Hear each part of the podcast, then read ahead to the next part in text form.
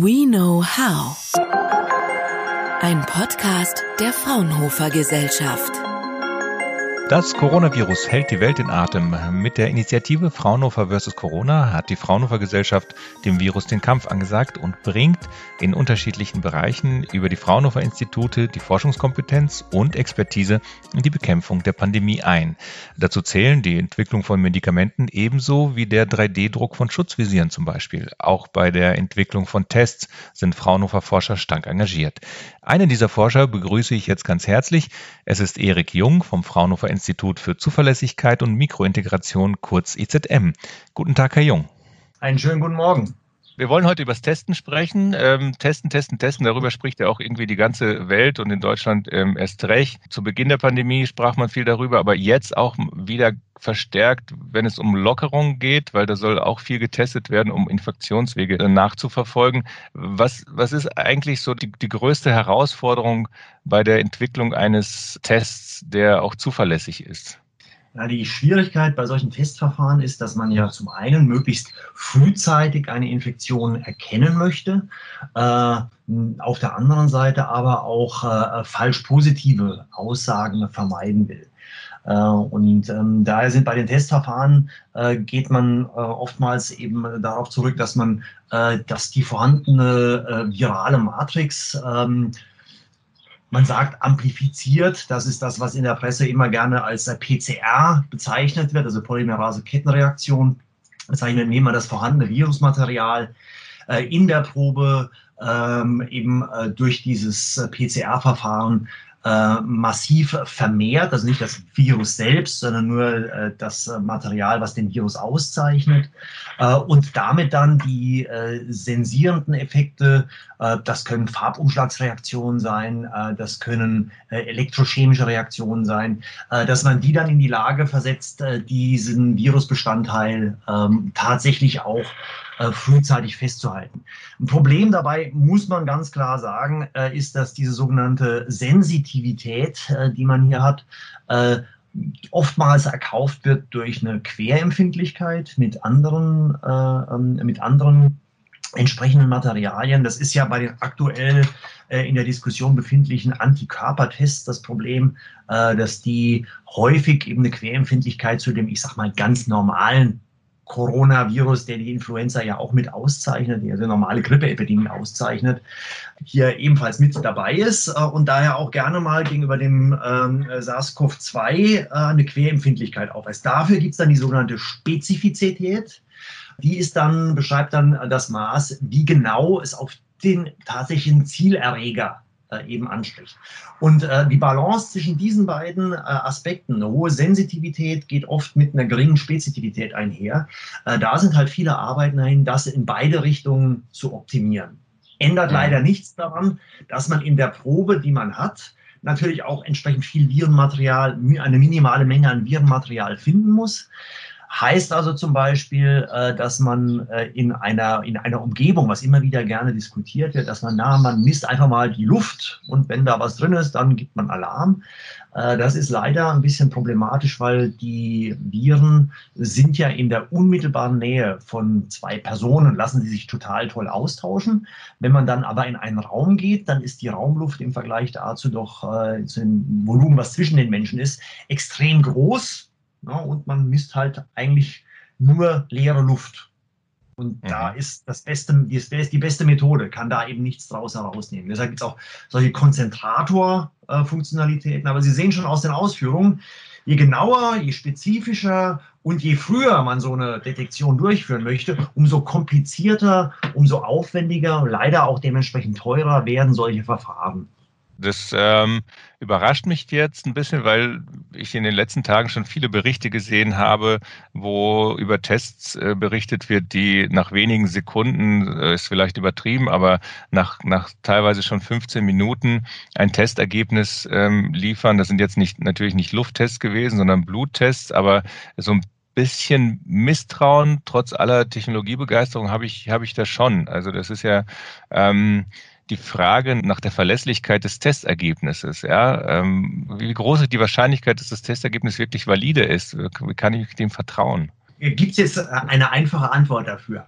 Ähm, und zwar, äh, es ist besser, wenn man hier mit so einem Schnelltest, äh, also vielleicht übermäßig viele Positiv-Testergebnisse hat. Und äh, dann, wenn man halt Patienten hat oder Kandidaten hat, die positiv getestet worden sind, äh, die dann nochmal einem gezielten, äh, wesentlich spezifischeren Test zuführen kann. Problem ist ja immer bei so einer Pandemie, wie wir sie jetzt haben, nicht erkannte äh, Infektionsträger gefährden nicht sich, sondern ihre Umgebung halt äh, unwissentlich mit. Und äh, wenn man also hier frühzeitig herausfinden kann, ob jemand ein möglicher Virusträger ist oder ein möglicher Virusträger war, dann sind solche Schnelltests, die auch tatsächlich in sehr kurzer Zeit äh, diese, diese Antikörper nachweisen können, äh, ist durchaus ausreichend, um dann äh, weitere Aktionen in die Wege zu leiten. Dann kann man auch mit den aufwendigeren Verfahren mit der PCR herangehen. Im Augenblick, was ja gerne gemacht wird, ist, äh, oder gerne in der Presse lanciert wird, naja, dann testen wir einfach mal alle.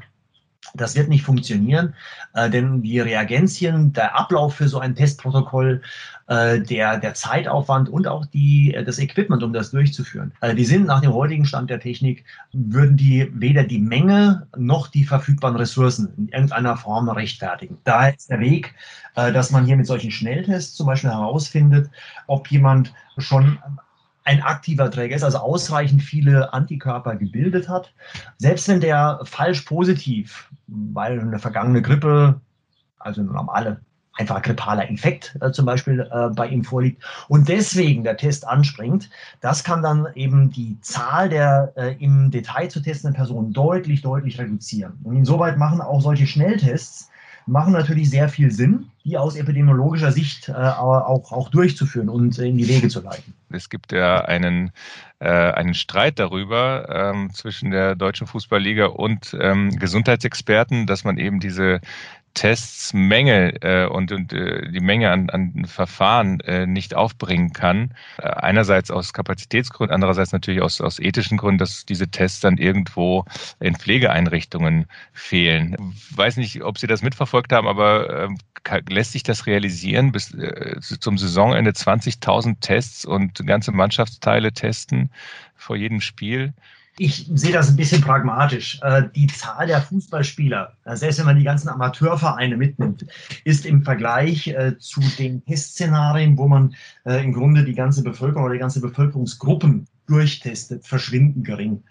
Da sind vielleicht ein paar 10.000 Leute. Was wir an, Herausforderungen haben, ist, dass wir wirklich Test, Testbedarfe in zehnstelliger Millionenhöhe im Prinzip äh, haben. Und vor diesem Hintergrund ist die diskutierte Zahl, die wir hier für solche, äh, für die Begleitung solcher Geisterspiele haben, ist, glaube ich, vergleichsweise äh, irrelevant. Klar kann man sich die Frage stellen, ist das nicht eventuell einfach äh, ein, ein äh, Potemkinsches Dorf, was man hier äh, aufbaut? Äh, denn eigentlich sind diese Spieler extrem gut ärztlich überwacht. Wenn da auch nur ein grippaler Infekt oder ein Schnupfen auftritt, dann werden die auch schon in eine gewisse Schonperiode reingebracht, weil sie natürlich dann mit dem Hochleistungssport, den die erbringen, ansonsten einfach wirklich massive Organschäden auch bei einfachen Infekten riskieren. Deshalb ist das, glaube ich, einfach nur ein, ein Beispiel, wie eben mit der Testargumentation auch eine gefühlte Sicherheit produziert werden kann, um Geschäftsbetriebe wieder hochzufahren. Ich denke, der Aufwand ist nicht notwendig. Man könnte auch wesentlich mit, mit, wesentlich einfacheren Maßnahmen das umsetzen. Was allerdings tatsächlich nicht geht, äh, ist äh, zum Beispiel äh, solche äh, von, von, solchen Geisterspielen abzuweichen und eine limitierte Zahl Zuschauer zuzulassen. Das ist meiner Meinung nach nicht kontrollierbar. Aber gut, ich bin auch kein Epidemiologe, ich bin Elektronikforscher. Ja, das ist doch mal ein gutes Stichwort, Elektronikforscher.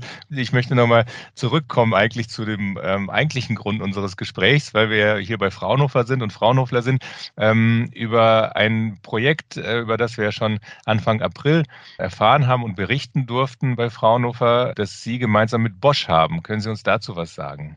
Mhm, ja, wir hatten äh, dankenswerterweise mit einer Zuförderung durch die äh, Europäische Union und auch ein bisschen Besonderheit durch die nationale Projektträgerschaft hatten wir ein gemeinsames Vorhaben äh, mit der Firma Bosch. Äh, das war jetzt unser direkter Partner.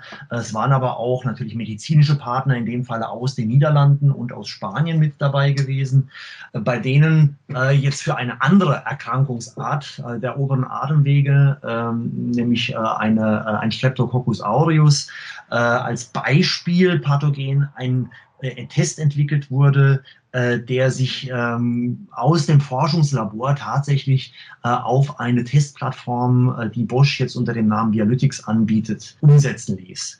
Und das Herz des Ganzen ist tatsächlich ein elektronischer Chip, der äh, auf eine bestimmte Art und Weise in diese Probennahme-Kartusche ähm, eingebracht worden ist.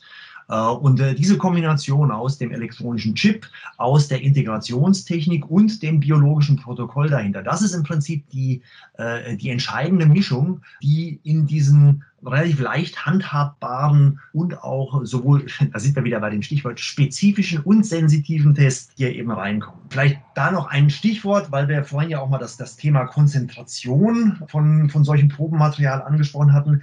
Einer der großen Aufwände auch bei diesem Test ist es aus der äh, aus dem, aus dem Zielmedium ich nenne jetzt mal, das kann, äh, äh, das kann aus, einer, aus einem Rachenabstrich, das kann aus einem Nasenabstrich, das kann aber auch aus einem anderen ich sag mal, aus dem Lungenbereich stammenden Flüssigkeitsreservoir kann hier diese Probe entnommen werden. Da sind allerdings, und das muss man sich mal vor Augen halten, auf einen Kubikzentimeter ein einziger Keim ist ein Indikator dafür, dass im Körper etwas schief läuft. Und diesen Keim muss man dann aus einem Kubikzentimeter Material herausfinden. Das ist ungefähr so, als ob man irgendwie eine, eine Streichholzschachtel aus dem Bodensee fischen möchte. Und daher ist auf dieser Cartridge, auf dieser, aus dieser Kartusche, ein sehr großer Teil äh, des Aufwands steckt tatsächlich in dieser Aufbereitung der, der Probe. Und hinten dran die Elektronik, äh, die das dann auswertet und äh, indiziert, ob da jetzt etwas äh, vorliegt oder nicht vorliegt, äh, oder ob diese Substanz, dieses Pathogen oder das andere Pathogen vorliegt. Das ist tatsächlich muss ich jetzt fast schon despektierlich für meine Branche sagen, ein nachgelagertes Schwierigkeitsgrad gewesen nochmal zum Verständnis, wie, wie macht diese Kartusche das? Also wie funktioniert dieser Chip? Wie testet er das? Nochmal ganz äh, für, sagen wir mal, Nicht-Techniker und Nicht-Elektroniker. Ja, klar. Ich gehe vielleicht wirklich mal auf, das, auf den Testchip hin.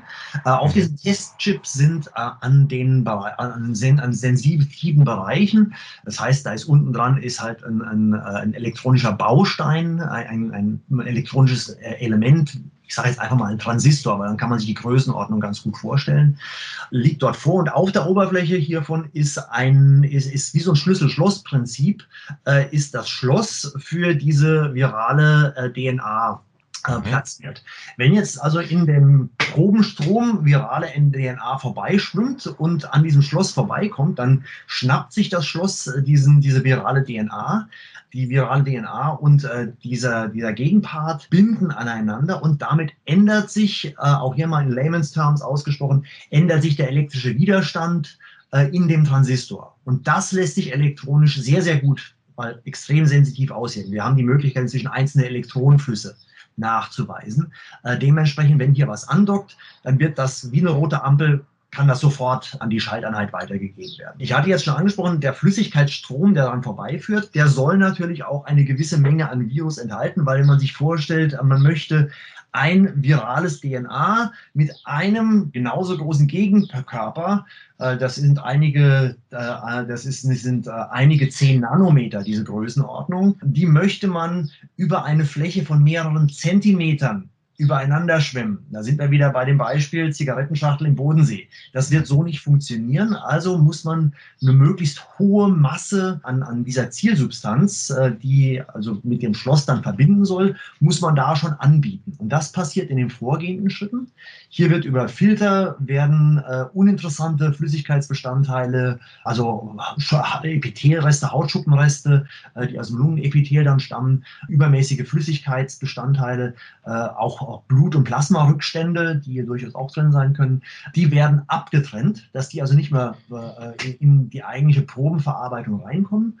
Und dann sammelt man äh, dieses, äh, die virale DNA, sammelt man mit so einem magnetischen Fischchen, sammelt man die aus der bestehenden Flüssigkeit raus. Und auf diesem kleinen magnetischen Bestandteil ist dann eine sehr hohe Konzentration davon. Und das schwemmt man dann in Richtung Chip. Da sieht man, der Aufwand ist vorne in der Probenvorbereitung, nicht so sehr hinten in der Detektion. Das ist wirklich ein etablierter gut etablierter Prozess und da war die Herausforderung, die speziell an uns herangetragen worden ist, eigentlich, wie kann man äh, diese Integration, dass der Chip mit diesem Flüssigkeitsreservoir in engen Kontakt geht, ohne dass es Kurzschlüsse gibt. Das war eine Herausforderung, den haben wir uns von einem sogenannten Packaging äh, gestellt und hier eine ähm, ja, wie wir nicht ohne Stolz sagen können, haben wir eine sehr schlaue Technik äh, realisieren können, die sich auch jetzt in der Plattform von Vialytic äh, genau in der Form auch wiederfindet. Ja, da haben wir alle Grund zu stolz zu sein. Ähm, Nochmal Glückwunsch dazu. Wie, wie, wie wird es da weitergehen? Also ich habe vorhin gesagt, ähm, wir haben äh, Anfang April davon erfahren, ähm, der Bedarf an Tests ist ähm, sehr hoch, nicht nur in Deutschland, in der ganzen Welt. Wo ist das Projekt gerade? Wo steht es gerade? Natürlich ist die Ungeduld groß. Ich weiß, ähm, da die Experten denken ja eigentlich in anderen Zeithorizonten. Ich als Bürger äh, möchte am liebsten schon morgen äh, alle irgendwie möglichen äh, Maßnahmen ergriffen haben, damit dieser, dieser, dieser Stress aufhört oder dieser Horror aufhört. Ich will ja jetzt nicht, äh, äh, wie sagt man so schön, ähm, ihnen die Hoffnung rauben. Weil es ist, ist, tatsächlich so, wir werden für die jetzige Krise werden wir wahrscheinlich noch äh, eine gute Zeit mit der Kombination aus, äh, aus nicht so genauen Schnelltests und dann einer äh, laborbasierten genauen Nachverfolgung. Werden wir sicherlich noch eine ganze Weile leben müssen, obwohl natürlich durch die, die aktuelle äh, äh Herausforderung und Diskussion befeuert, äh, jetzt viele äh, Konzepte, die bis dato äh, dem Labor oder einfach auch nur den, der, dem, der äh, Ideengemenge vorbehalten waren, die kommen jetzt zum Vorschein, kriegen Ressourcen zugeordnet und können darauf auch arbeiten. So ist es natürlich auch bei uns in der Fraunhofer-Gesellschaft. Wir sind ja nicht stehen geblieben. Wir haben hier drüber nachgedacht, dass man diese, äh, diese, diese Chips, die hier zum Einsatz kommen, äh, dass man da andere Messprinzipien hier nutzen kann, dass man nicht nur einen Parameter, also ein Virus detektieren kann, sondern dass man auch eine Vielzahl von Viren detektieren kann, aber sogar auch, dass man durch eine entsprechende Führung der, der Fluide, die man da hat, dass man auf so einem Testchip im Grunde mehrere zehn Patienten auf einmal äh, durchführen kann. Das sind Fragen äh, stellen, die wir uns natürlich aus, dem forschenden Sicht, äh, aus der forschenden Sicht äh, äh, stellen, die wir aber nur aus einem relativ kleinen, begrenzten Blickwinkel betrachten können. Denn wenn ich jetzt zum Beispiel mal dieses Multiplexing hinsichtlich Patienten, also Multiplexing heißt, mehrere Abläufe können zeitgleich stattfinden. Wenn ich das mal bezogen auf Patienten mache, wir packen 100 Patientenproben auf so eine Plattform und die sagt dann, welcher von diesen Patienten äh, war es dann. Und mit dem einen Chip, dann sagen wir aus technischer Sicht, das ist gut möglich. Dann nehmen wir digitale Mikrofluidik, wo wir einzelne Tröpfchen zielgenau an Stellen des Chips ansteuern können. Und dort wird dann halt gemessen. Das heißt, wir bringen das von heute ähm, 5 Milliliter Blut zum Beispiel, bringen wir das auf den Blutstropfen runter, also die minimale Menge, die man einem Menschen sinnvoll abnehmen kann. Wir könnten eigentlich noch kleiner, aber dann hat man sofort die Problematik, wie organisiert man die Probenentnahme, wie ist die Probenlogistik, wie stellt man sicher, dass es keine Verwechslung gibt. Also alles der, ich möchte mal sagen, der Rattenschwanz, der hinten dran, hinter der Technik noch aufgebaut ist. Da sind wir in genau der gleichen Problematik, dass keiner genau weiß, wie man das hinbekommt. Das soll uns als Forscher natürlich nicht davon abhalten, den Fortschritt hier weiterzutreiben. Machen wir auch, machen wir tatsächlich auch äh, aus Eigeninitiative. Ähm, dass wir hier jetzt äh, mit zwei weiteren Fraunhofer-Instituten äh, hier einmal ansässig im, im hohen Norden und zum anderen äh, im, im, äh, im schönen Sachsenland, äh, dass wir hier äh, jetzt unsere, äh, unser Know-how äh, und, und Ressourcen gemeinsam hier reinwerfen, um gerade solche multiplexfähigen Plattformen äh, zu verbessern. Ähm, das ist, denke ich mal, die, die Stärke auch von Fraunhofer, dass wir hier ähm, unterschiedliche Kompetenzen ähm, aus so unterschiedlichen Instituten, wir haben ja über 74 Institute, ähm, bündeln können und ähm, hier vielleicht schneller an Lösungen kommen als ähm, ein einzelnes Institut. Ich stelle fest, es bleibt dynamisch. Es muss wahrscheinlich auch dynamisch sein äh, bei den Technologien, damit wir die Dynamik ähm, der Pandemie ein bisschen äh, bremsen können und äh, vor allem äh, mittelfristig und langfristig auf die äh, uns erwartenden äh, Entwicklung zum Herbst vielleicht äh, mit einer neuen Welle oder dann im Winter reagieren zu können. Herr Jung, ich danke Ihnen herzlich für die Ausführungen. Ich habe sehr viel gelernt äh, und freue mich über neue Meldungen aus Ihrem Hause, über neue technologische Fortschritte. Fraunhofer. We know how.